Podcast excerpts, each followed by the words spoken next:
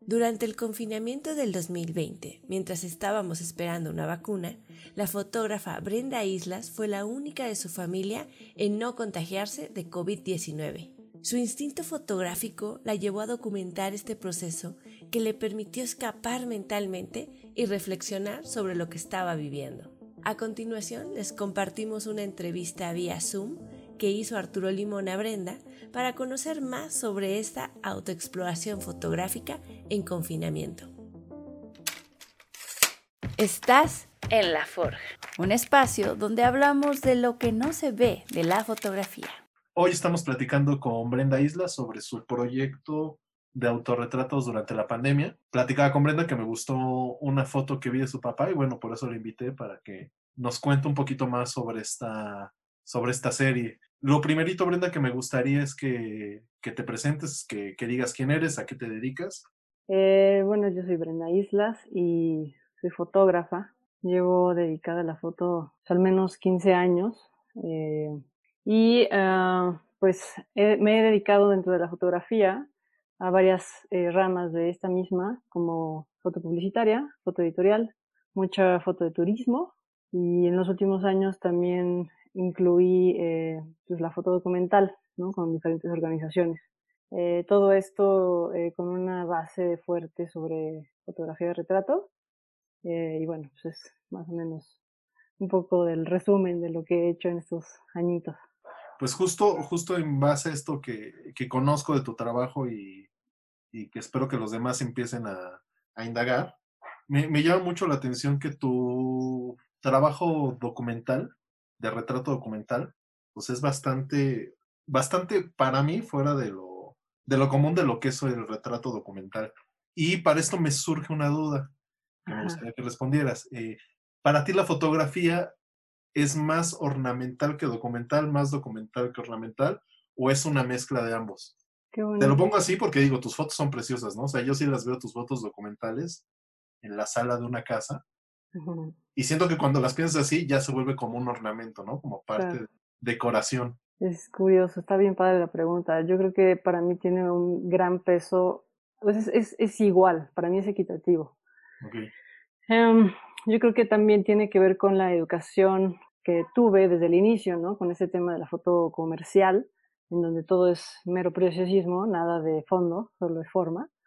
Eh, y justamente con esta búsqueda personal a través de los años de encontrar algo, o mi voz propia, vaya, como esta parte interior, en donde ya me empiezo a, como a, a, preocupar más por encontrar un sentido en el retrato. Y pues eso ya viene la escuela de esta educación visual, ¿no? Como de buscar esta, este cuadro perfecto, esta composición correcta en un retrato que ya tiene mayor profundidad o habla más de lo que yo busco de cada persona o de mí misma, que más se trata de mí que del otro, ¿no? Pero sí, es en eso yo creo que es equitativo. Ok, que justo eso es lo que, eh, lo que me llama la atención, ¿no? Casi siempre el fotógrafo documental, el de Hueso Colorado, creo yo, eh, siempre habla como desde un punto no personal o cree que habla de un punto no personal. Y creo que nosotros sí decimos, no, la neta es que sí, esto se trata más de mí que del otro, ¿no? Exacto. O sea, sí te escucho y sí, y sí, y sí platico de él y sí trato de, de mostrar la versión que a mí me, me, tocó conocer de esa persona. Exactamente. Oh, y el fotógrafo documental de Hueso Colorado dice, no, así es.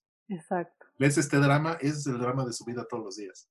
Sí, exacto. Yo creo que tiene, ajá, esa da un poco la diferencia en mi trabajo, ¿no? Que sí está involucrado totalmente en mi voz y sí, no, no quiero esconderlo, más bien, ¿no? Más bien quiero mostrar y hacerlo lo más evidente posible. Claro. Eh, justo sobre este, este caminito que ya estamos eh, agarrando, me gustaría que nos expliques qué tipo de, de, temáticas te gusta desarrollar. O sea, sabemos que te gusta el retrato, pero, pero ¿qué de todas estas facetas del retrato son los que te llaman más la atención? Wow. Bueno, pues yo creo que el retrato, ahorita estoy explorando muchísimo el cuerpo, por ejemplo. Eh, incluso es curioso que incluso el gesto, la expresión, tal vez las caras, eh, ahorita las estoy escondiendo un poco. Más bien estoy trabajando con la corporalidad, con la pose, con el movimiento, con la forma.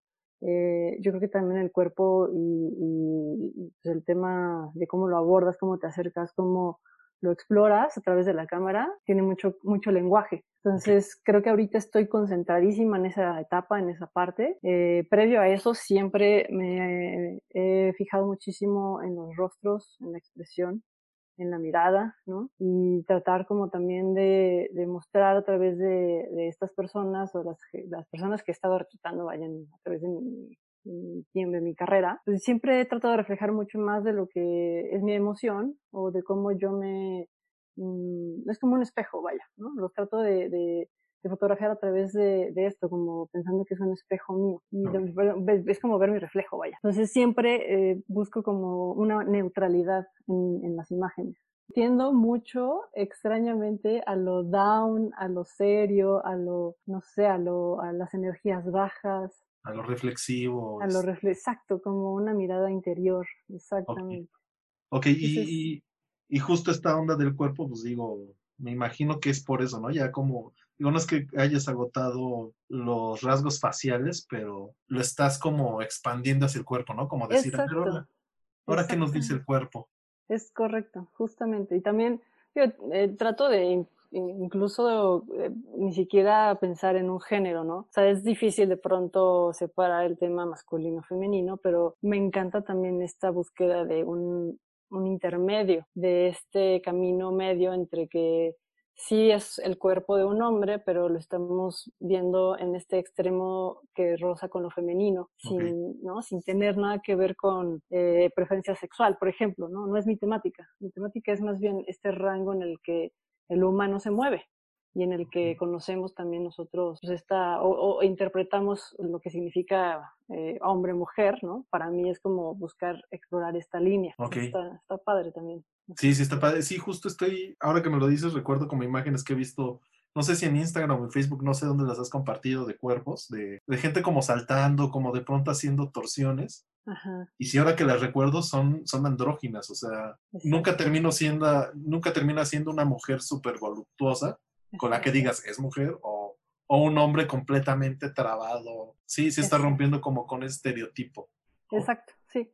Sí, sí, me encanta trabajar justo en esta pequeña o delgada línea, así lo veo yo, como de esta, este, este nuevo género podría llamarse, ¿no? Tal vez como una búsqueda de un nuevo género. Eh, bueno, eh, ahorita te digo, he estado viendo como parte de tu, de tu trabajo eh, sobre el cuerpo y casualmente durante toda la pandemia, o, no sé si, no sé si solo mostraste esa foto, pero no recuerdo como fotos de ti en la pandemia y ahora que me mandaste las fotos que las voy a compartir en el Instagram de la Forja, se me hicieron bien interesantes, ¿no? Y mi pregunta es, ¿en qué momento tú decidiste guardarte para la cuarentena? O sea, ¿en qué momento dijiste, sí, ya no voy a salir para nada? Ok. Pues realmente fue a finales de marzo y pues más que una decisión también pues, se fue como el camino que se fue dando. Eh, tuve mi último proyecto de trabajo justamente en marzo. De hecho ya se había como dictado esta onda de nadie salir de casa, yo todavía tuve que realizar este proyecto. Y una vez que acabó este proyecto, pues realmente todo se puso en pausa en mi vida. No hubo proyectos venideros, no hubo cotizaciones, no hubo realmente nada. Y pues también me mentalicé, no fue tan complicado en ese tiempo, al principio, como para pensar, bueno, está bien, ¿no? Es como un rato de encierro, un rato de calma. Y pues así pasaron, yo creo que marzo, abril, mayo, como tres meses que todavía no perdía tanto mi, mi calma. Ajá. Y empecé como en ese tiempo pues, a trabajar yo pues, mis curiosidades, ¿no? Agarrar mi camarita y medio jugar y aquí en mi casa, en mis espacios y a reconocer de nuevo eh, pues, mi propio espacio. Pero sí fue como justo por marzo, a principios de marzo. Ok, y digo, es, es muy chistoso como nosotros que somos freelance, decimos, nosotros estamos acostumbrados a estar en casa, pero sí cambia el hecho de no puedes salir, de no tienes a qué salir. Y justo empieza este reconocimiento del espacio, ¿no? Exacto, a mí eso me pasó y fue una cosa muy extraña porque yo estoy muy, acostumbrada a mi espacio y a estar en mi casa y sí, me encanta salir, trabajar y hacer fotos, pero la mayor parte del tiempo es estar aquí en la computadora editando, ¿no? Y también estar dentro de mi mismo espacio y, disfruto mucho mi casa. Pero también con la pandemia, justo después de estos tres meses que todo iba bien, eh, fueron tres meses de estar 24 horas al día con mi pareja en el mismo espacio donde normalmente también teníamos cada quien sus actividades y no siempre o no todo el tiempo estábamos aquí, ¿no? Claro.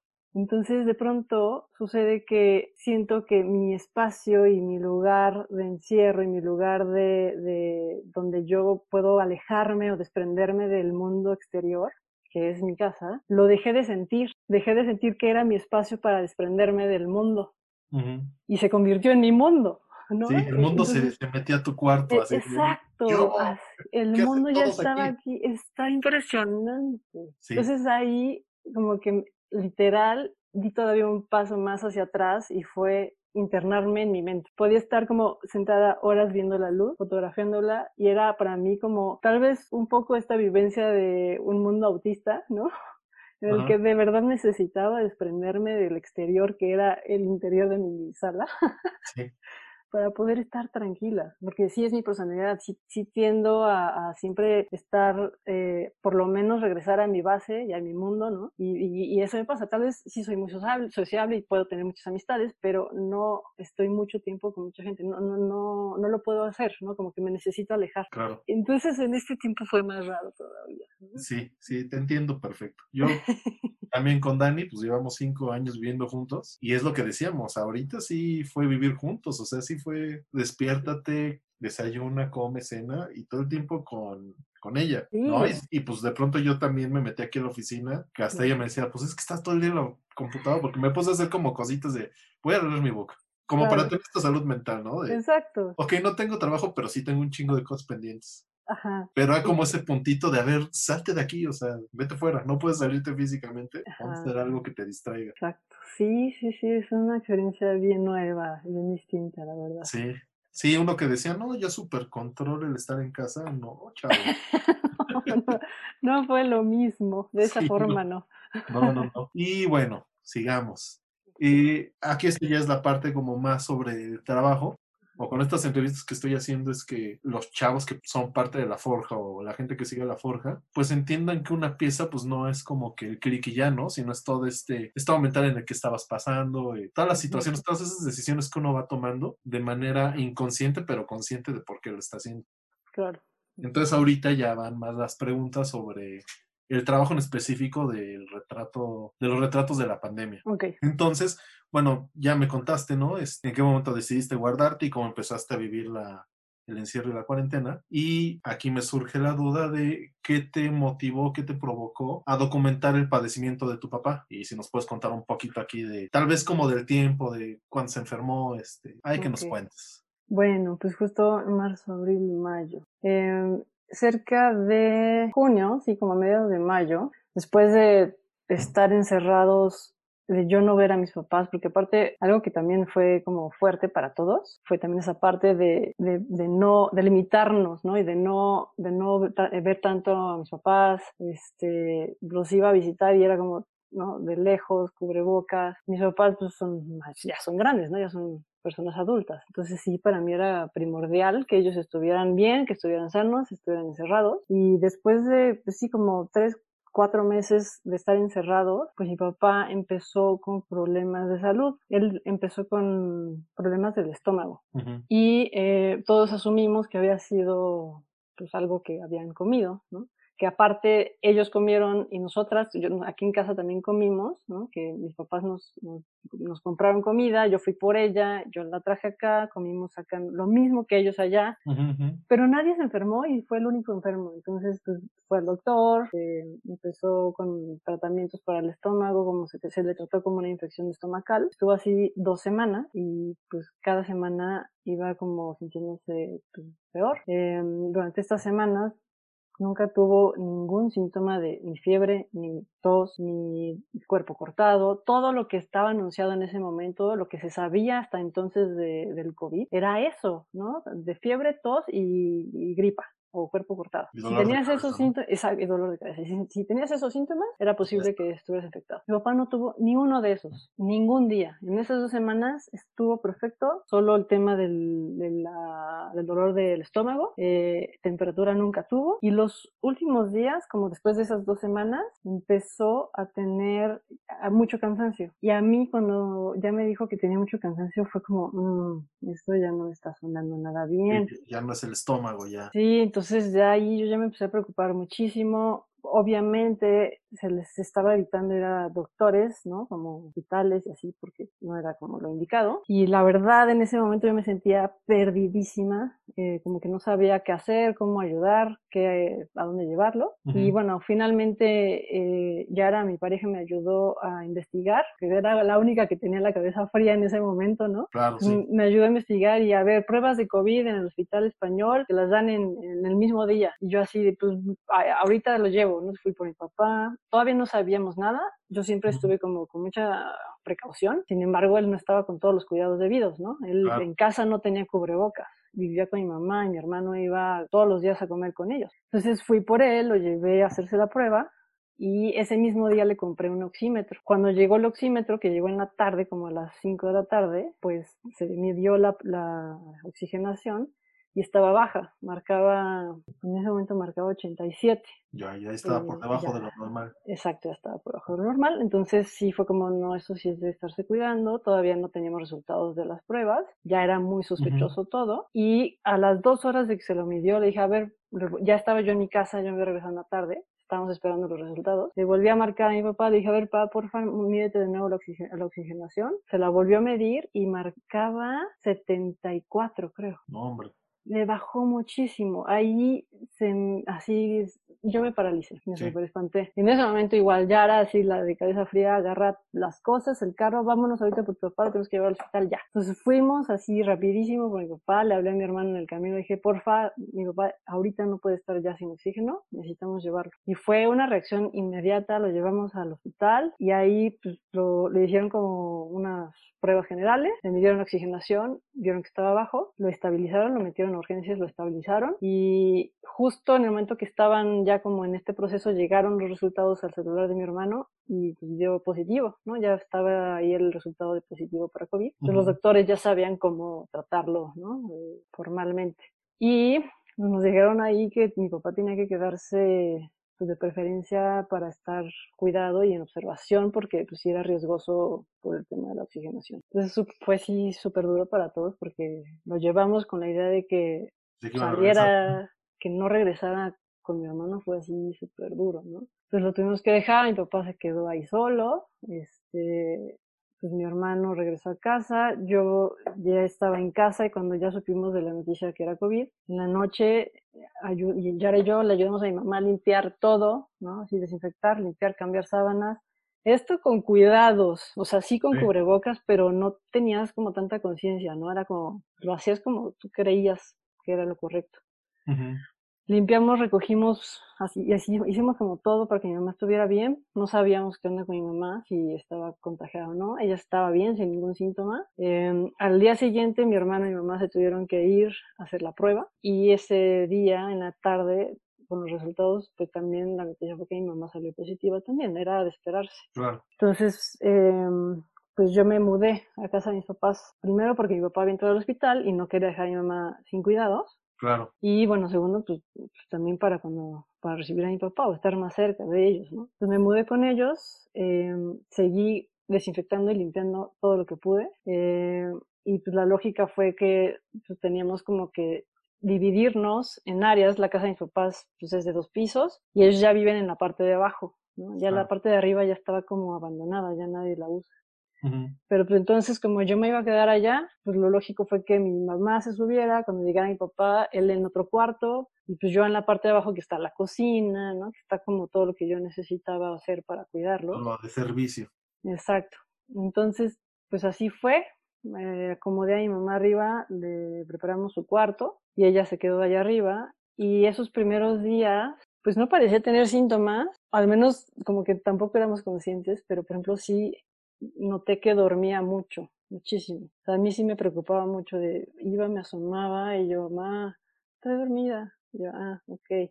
Y ya, pero no comía casi. O sea, sí, sí me preocupé por eso, ¿no? Mi papá, mientras, pues en las mañanas los doctores nos hablaban por teléfono y hacíamos videollamadas. Y pues siempre nos decían que estaba estable, que estaba bien, que casi no necesitaba el oxígeno para respirar. Entonces eran muy buenas noticias cada día. Y a los cinco días de estar en el hospital, lo enviaron a casa. Lo enviaron con tanque, porque no podía estar sin oxígeno. Entonces, pues lo recibí. A los cinco días, ya tenía cinco días de estar cuidando a mi mamá. Llega mi papá.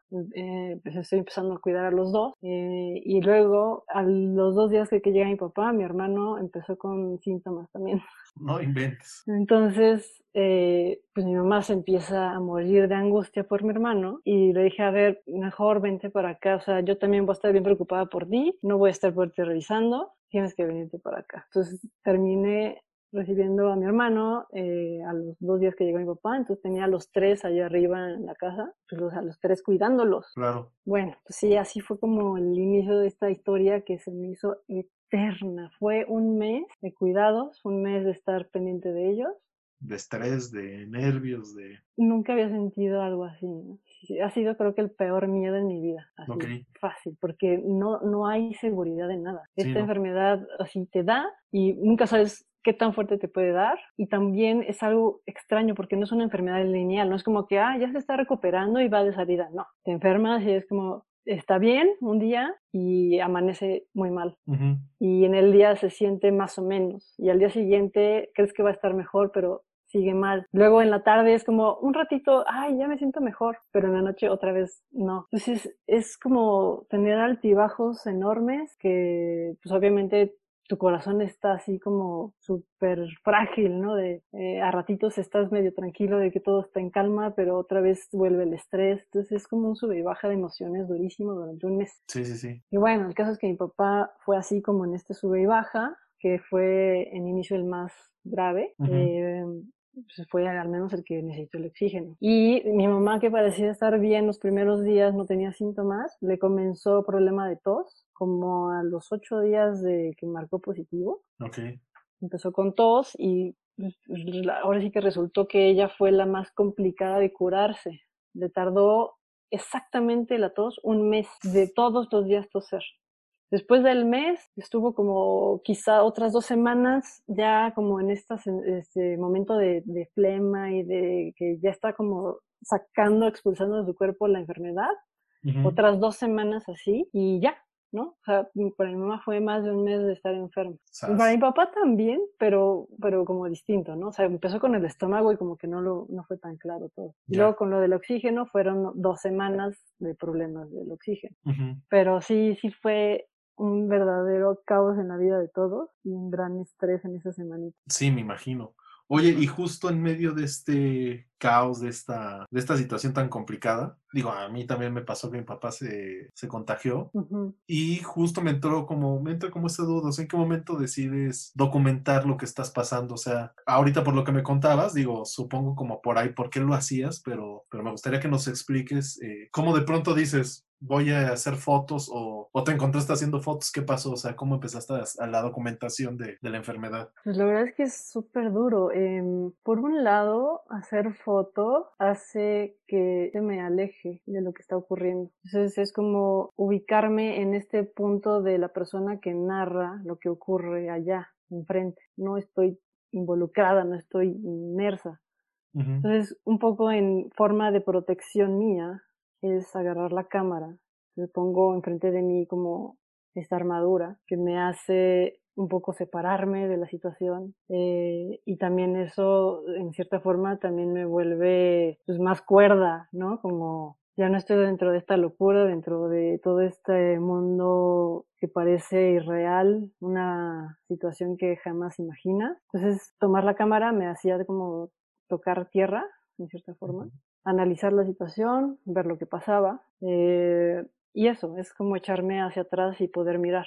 Eh, por supuesto me, costó muchísimo trabajo, no fue nada fácil. Podía estar de verdad, o sea, mucho del cuidado de ellos era estar pendiente, o sea, yo me pasaba mucho tiempo al pie de la escalera solo escuchando, ¿no? Como si hablaban, si, si caminaban, si respiraban, si lo, todo, si tosían. Mucho tiempo fue sentirme sola, es impresionante. Silencio, ¿no? Soledad y estar ahí, pendiente. Y eso también te vuelve loco.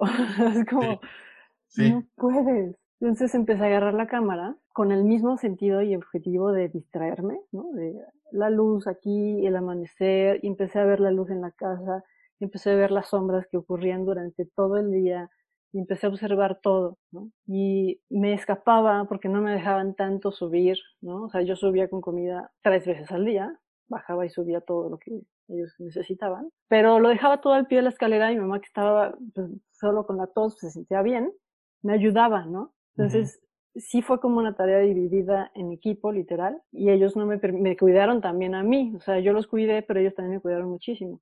Sí, en mantener la distancia, ¿no? De... Exacto, para no contagiarme. Entonces también era complicado porque literal esas fotos de ellos me escabullía, ¿no? Porque si no se enojaban, se alteraban mucho de que entraba en el espacio COVID. Sí.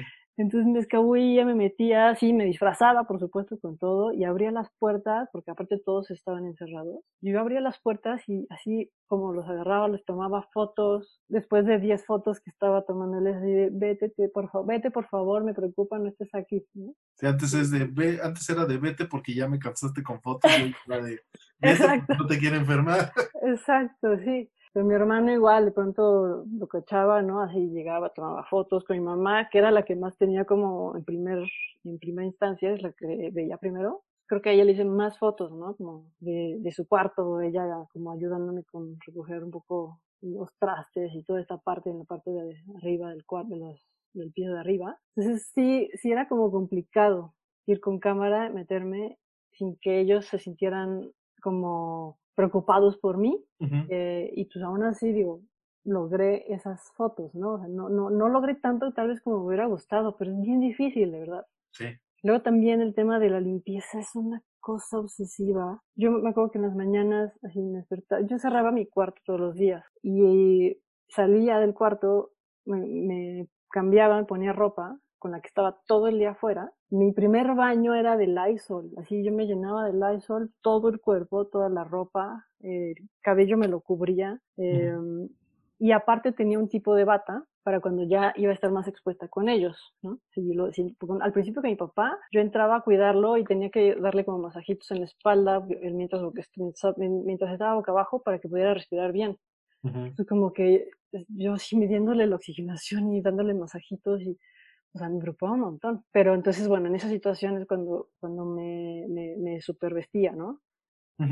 Y el tema es ese que me preocupaba. Yo agarraba la cámara y era, tenía guantes casi todo el día, tenía las manos resecas, tenía, incluso me salía sangre en las manos de tanto que me lavaba las manos. Los guantes son los que más terminé odiando en mi vida. Entonces también es bien complicado agarrar la cámara en esa situación. No la quería como exponer, no la quería llevar, ¿no? A, a estos espacios. Entonces eso, también se vuelve raro. Es como... Sí.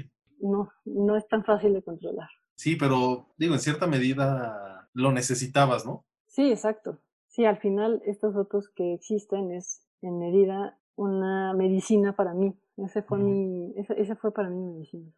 Y por ejemplo, este, al momento de estar documentando estas imágenes, era como una especie de colección de me falta este momento o más bien si fue como, como tal cual, el momento en el que más estrés pasabas, desconectarte y decir hago una foto? Es un poco de todo. Mucho es contemplación. Okay. Muchos de, muchas de estas fotos son momentos de contemplación. Este momento, por ejemplo, hay una foto que para mí significa muchísimo, que es este hueco o cubo de las escaleras, que estoy, es, es donde yo me paraba, es donde yo me quedaba viendo. Todos los días sin falta era es donde agarrabas aire y vamos a darle. Exacto, y de estar pendiente de ellos, porque es como los escuchaba, ¿no? Entonces, ese lugar yo creo que es donde más pasé tiempo, literal. Entonces, para mí son, estas fotos representan estos momentos eh, de contemplación, ¿no? De qué es lo que yo veía mientras estaba ahí para ello, que en eso se volvió mucho de este trabajo, estos momentos de luz, mientras yo estaba pendiente de ellos, o sea, todo lo que yo veía y, al mismo tiempo estar con el oído, ¿no? Pendiente de ellos. Entonces es curioso porque los llevo en todos estos espacios. Luego, como platicaba al principio, este tema de se siente soledad, ¿no? O sea, si hay como esta cosa de, de estar solo en este momento. Estoy con todos, los estoy cuidando, pero todos están en sí mismos, ¿no? O sea, como, como bien, mi papá está con su situación de, de querer estar mejor, mi hermano preocupado también por sus cosas. Es bien chistoso porque estábamos juntos pero solos. fue súper raro. Y entonces en esos momentos de tanta soledad, también el único o el, motivo más eh, común, ¿no? Era hacerme autorretrato, era yo misma.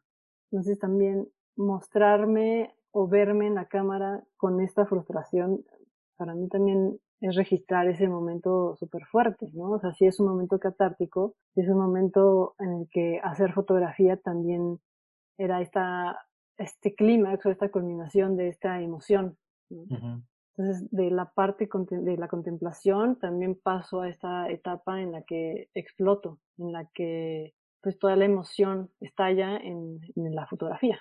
Sí, es ese vaivén. Oye, y algunas de las fotos que, que me compartiste, son retratos, eh, pareciera como de alguien más tomándote fotos. ¿Son fotos que alguien más te, te tomó o, o, de pronto dejabas la camarita y, pues ahí dejabas y que tomara fotos? Sí, eh, dejaba la cámara puesta.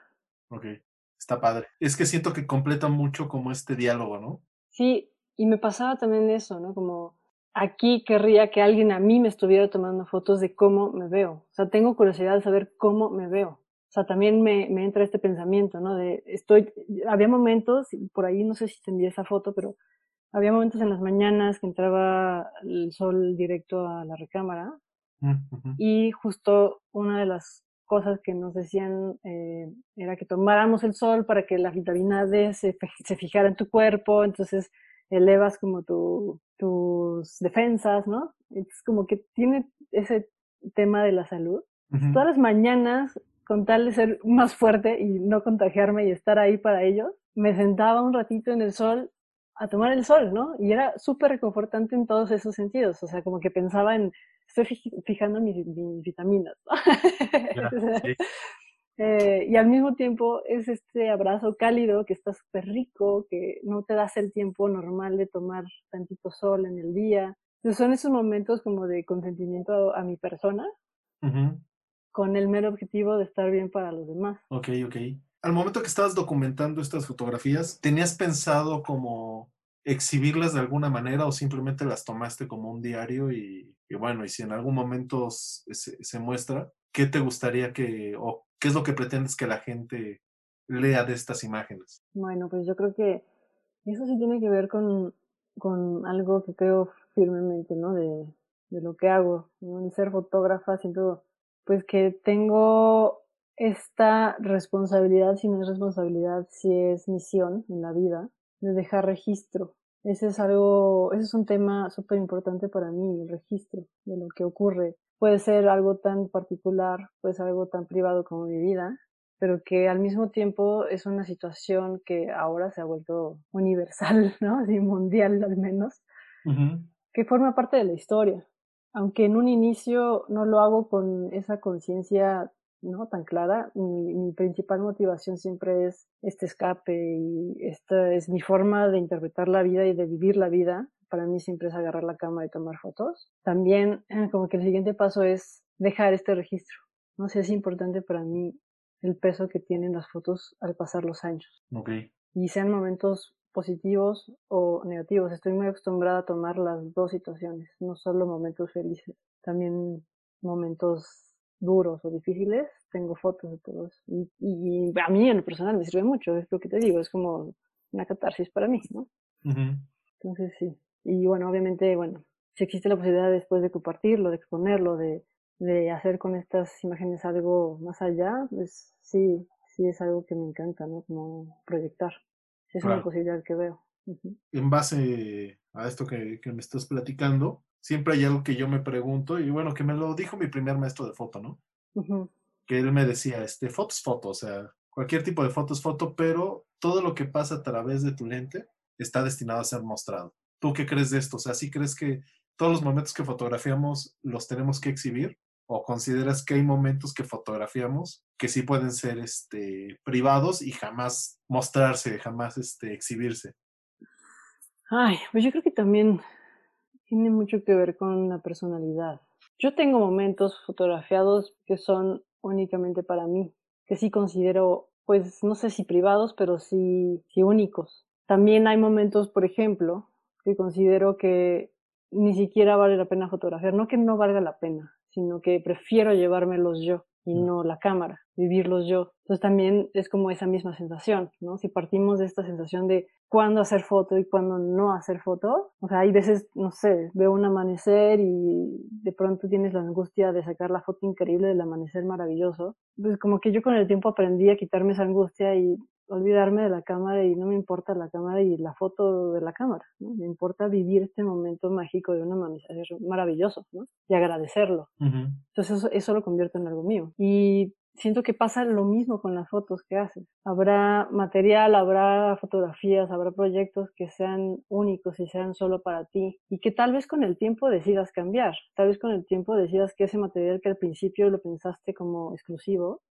pues valga la pena compartirlo. O sea, también yo creo que eso nunca es definitivo. Ahora que ya este, pasó esta etapa COVID, o bueno, es que digo, pareciera que ya pasó, pero no ha pasado, ¿no?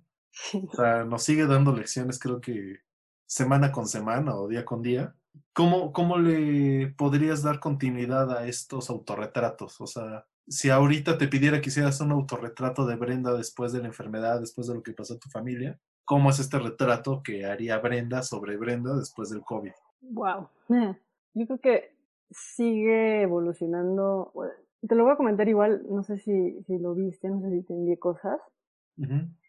Pre-enfermedad de mi familia, las fotos que empecé a hacer dentro de casa tienen que ver con autorretrato y con la pandemia. Porque Ajá. empecé previo a, a- a lo de mis papás a hacerme autorretrato, aparte de la exploración de mis espacios, mi casa, la luz y todo esto, empecé a hacerme autorretrato.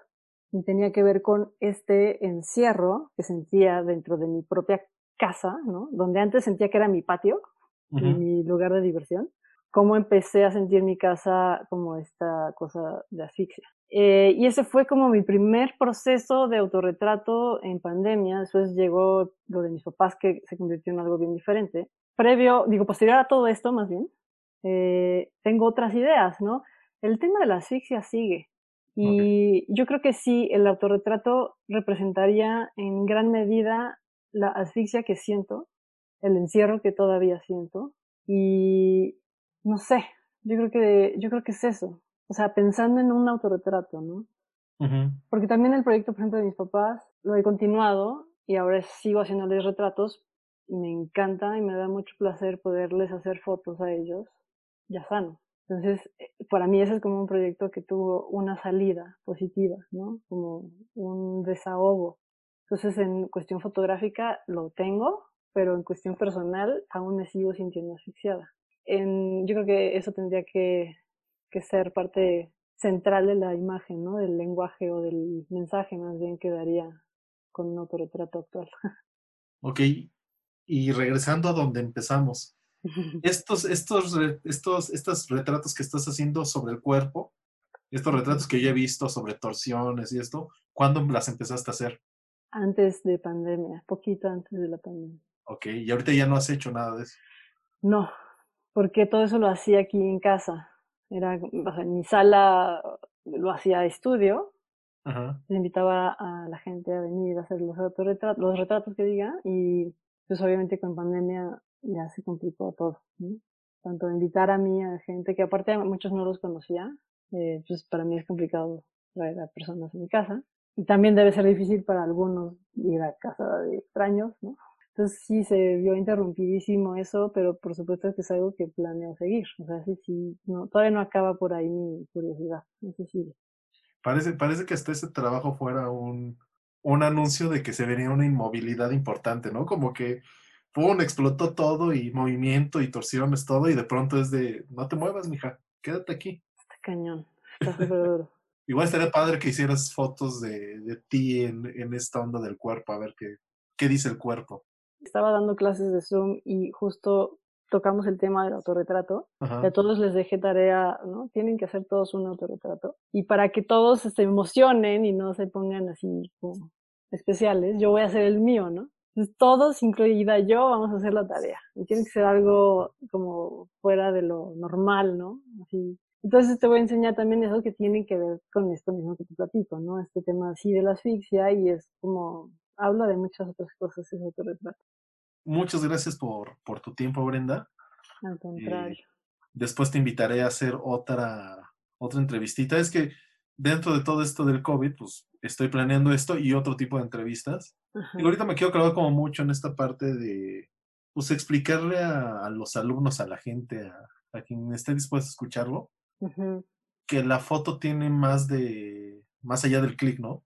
Digo, entre nosotros los fotógrafos decimos, pues es obvio, güey, o sea, hay toda la preproducción, este, bla, bla, bla, bla, bla, pero la gente no lo sabe, pero también lo que quiero es que los alumnos entiendan que, que sí es bien importante, algo que decía este Mauricio Alejo, ¿no? Como de, Ajá. sí te tienes que escuchar, sí tienes que escuchar la necesidad que tienes, eh, sí tienes que, que sentir lo que quieres decir, pero lo importante es que no se vuelva tan personal que yo no me logre identificar, Exacto. ¿no? Porque eso es lo difícil. complicado. Exacto. ¿no? Porque, pues digo, cualquiera dice, a huevo, siento dolor, pues sí, pero ahora, ¿cómo haces que este dolor lo sienta la otra persona, pero que también encuentre ese punto en donde no siente el mismo dolor que tú, pero la entiende? Exacto. Y que también ese dolor no te frene de hacerlo o te lleve por un camino que nada que ver. O sea, también es bien difícil. Sí. Digo, a mí, a mí, por ejemplo, cuando vi la foto de tu papá, mientras mi papá estaba enfermo, eh, digo, por desgracia, mi papá pues sí falleció con el COVID, este, y justo un día mucho. antes hice ahí un par de fotitos, pero solo del oxímetro, del oxígeno, Ajá. o sea, porque de pronto era como un gusto estético, Ajá. el cómo se veían las lucecitas, el fondo, Ajá. pero digo, ahora que lo, que lo platico contigo, también era como este momento en el que yo necesitaba separarme porque todo el tiempo estaba pendiente del oxímetro, así de... Claro. Y me acuerdo que hasta de pronto había puntos en los que le bajaba a 50 la oxigenación Ajá. y yo así de, a ver, pa, ponte de lado, y a ver, pa, estás esto, y, y empezaba a subir, a subir, a subir, subía Ajá. a 70, que ya es lo Sí. más que subía, puta, ya hasta bailaba en la noche así como de huevo, sí se pudo. Pero pues digo, desgraciadamente falleció y solo hice un par de fotos y sí dije, Brenda, ¿qué valor tienes al hacer estas cosas? O sea, porque yo trataba de hacerlo, Ajá. pero sí algo me decía, no, güey. O no sé, Porque digo, es, es como, sí, eso que, que dices de verdad es duro. A Sí. mí me pasaba. O sea, es como un poco yo llegar con la cámara y plantársela enfrente a mi papá cuando él esa- está sintiéndose como se sentía. Por una parte pensaba que él se podía ofender, que él se podía angustiar, que él se podía intimidar, que podía ser un momento desagradable para él el hecho de tener una cámara enfrente. ujú, O sea, siento que esa es la pena que me daba a mí que él pudiera sentir. Pero también por otro lado, la verdad es que por años, como los he fotografiado indistintamente, de cualquier forma, eso me permitía que ellos, o sea, que sabía que ellos no lo iban a interpretar de una forma negativa. claro, Sentía esa libertad. Yo creo que todos estos pensamientos son los límites que nos autoponemos y que no solo, bueno, eso obviamente con familia es muy duro porque y con una emoción tan, tan fuerte que estás pasando es más difícil, ¿no? Te autocensuras durísimo. Entonces, romper eso también es difícil. Yo Sí. sé, por ejemplo, que pude haber invadido un poquito más los espacios, pude haber metido un poquito más de, de, de información, ¿no? De detalles, de, o sea, me, me, me quedo con muchas imágenes de lo que yo también estaba viviendo con ellos que me hubiera gustado hacer en foto. Pero entre el miedo, entre que te puedes infectar tú, entre que tienes que estar sano para que estén bien ellos, entre que no los quieres preocupar, entre mil fantasmas, esas otras posibles fotos no existen. Entonces sí, también entiendo esa parte, es, es bastante dura. Sí, de, de hecho, cuando vi tus fotos, hay un trabajo, creo que es de Pedro Meyer, de, también que le toma fotos a su papá mientras pasó una enfermedad, no sé qué enfermedad tuvo el señor, Ajá. pero que incluso ya que falleció, eh, lo puso en el piso, le puso velas, hizo la foto y, y sí digo, huevos, o sea, este cuate sí, pues sí tiene valor, o sea, digo, porque yo me enfrenté a eso y sí fue como de, híjole, no, ahí sí, no sé, te digo, algo había en mí que me decía, no, no, no, no, brother. Pero justo Sí. esas fotos fue un día antes que falleciera mi papá, que sí ya estábamos muy, este, preocupados, estresados, Sí, pero sí fue como ese momento de aislarnos, o sea, como de irme, Ujú, que te digo, lo recuerdo un momento y sí era un momento estético, ¿no? Claro, O sí. sea, y ves la foto y no está nada bonita, ¿no? Pero en ese momento para mí fue como darle sentido a lo que estaba pasando para no estar ahí, lo que tú dices, ¿no? O sea, como, Sí. como un poquito irte, decir, me tengo que desconectar de esta realidad que me está, me está haciendo complicado el seguir adelante. Entonces, haz algo de lo que sabes hacer para, para fugarte un poquito. Lo justificamos como lo dices, ¿no? Eh, pues, es un momento estético que después lo vuelves a ver y dices, no, no tiene nada estético, aquí es otra cosa. Exacto. Sí, sí, sí, era mi otro yo que decía, está bonito, güey, pero muchas de las cosas eh, en la forja eh, acostumbro a hacer las críticas de book antes de que el autor hable, todos así como lluvia de ideas, ¿no? Como de qué veo, qué siento, qué estoy vibrando, de qué creo que me quiere hablar, si tuviera un título, cómo es el título de, del trabajo, de la serie, lo que fuera. Y eso eh, tiene mucho sentido lo que dices con lo que muestras, o sea, si hay esta, esta no necesidad por este buscar el momento, pero también hay como esta distancia de respeto, pero también hay como, los momentos no son como, como una historia, ¿no? Sino más bien son como eso, spotcitos de, de aquí está chido, vamos a hacer la foto. Y sí siento la asfixia, o sea, eso sí, sí me dio esa sensación. Sí. ¿Y, a qué crees que, que, se deba que sigas sintiendo esa asfixia? Em, me hace mucha falta viajar. Siento que gran parte de mi creatividad o de mi refresh creativo lo tengo cuando viajo. Y aquí en México, lamentablemente, no me siento plena en ese sentido. He intentado, por ejemplo, para tratar de distraerme, salir a la calle con mi cámara y tomar fotos, pero no me deja el miedo, no. Aunque veo las cosas bellas, el miedo no me deja. El miedo de muchas cosas, ¿no? El principal es que me van a robar. Y lo viví hace tres semanas que salí a grabar con una, ¿cómo se llama? El DJI, el Osmo. Me puse el Osmo como que, en un, como que me lo amarré en el cuello para no tenerlo en la mano y traía mi celular para ver la pantallita. Y pues mi idea era como ir a recorrer calles y hacer como esta visión primera persona de cómo se ven las calles. Y me di cuenta que así pasando unas cuadras eh, yendo hacia sobre Londres, en la Juárez, aquí en la Juárez, este, bueno, en Hamburgo más bien, eh, yendo hacia el metro Insurgentes, antes de la, las, las, cuadras del metro, habían unos chavos en unos puestos que vendían ahí como cosas de celular que en el momento que los voy pasando, yo creo que ellos pensaron que yo me iba a seguir derecho y me paré y me giré porque yo ya me dije, yo ya no voy para allá, ¿no? Ya, me y, está Mordor ahí. Y, y, si ya estaban atrás de mí, o sea, ya estaban así como empezando a rodearme.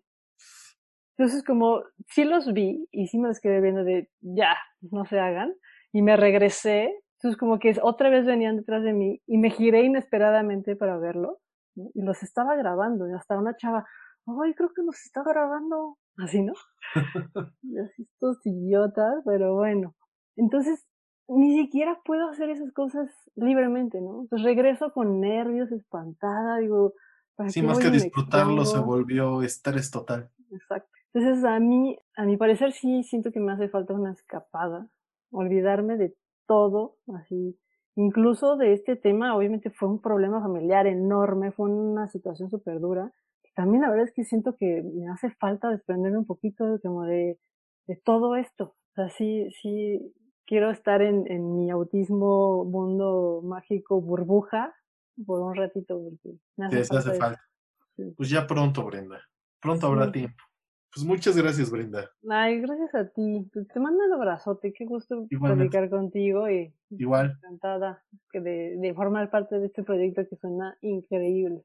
Va, y ahí cuando tengamos las este, críticas de Vogue, pues me gustaría invitarte para que les des a, a los chavos la retro. Órale, va, me encanta, amo, amo, amo hacer críticas. sí, y te digo, tratamos de romper este, esta tradición de dime quién eres y qué haces y te digo qué veo. Más bien es de no sé ni quién eres ni qué haces, voy a ver qué es lo que me prende de tu trabajo y qué leo. Me encanta, yo feliz. Lo que necesites, yo dispuesta. Órale, pues, venga. Bueno. Pues te dejo buenas noches. Buenas noches, cuídate mucho. Bye. Bye. Gracias por quedarte hasta el final. Compártenos cómo ha sido tu experiencia visual con el coronavirus usando el hashtag LaForjaCovid19 o mándanos DM a nuestra cuenta de Instagram arroba-laforja-bajo. Este episodio fue producido por Estudio La Bodega dirigido por Arturo Limón y editado por su servidora Connie Hurtado. Hasta la próxima.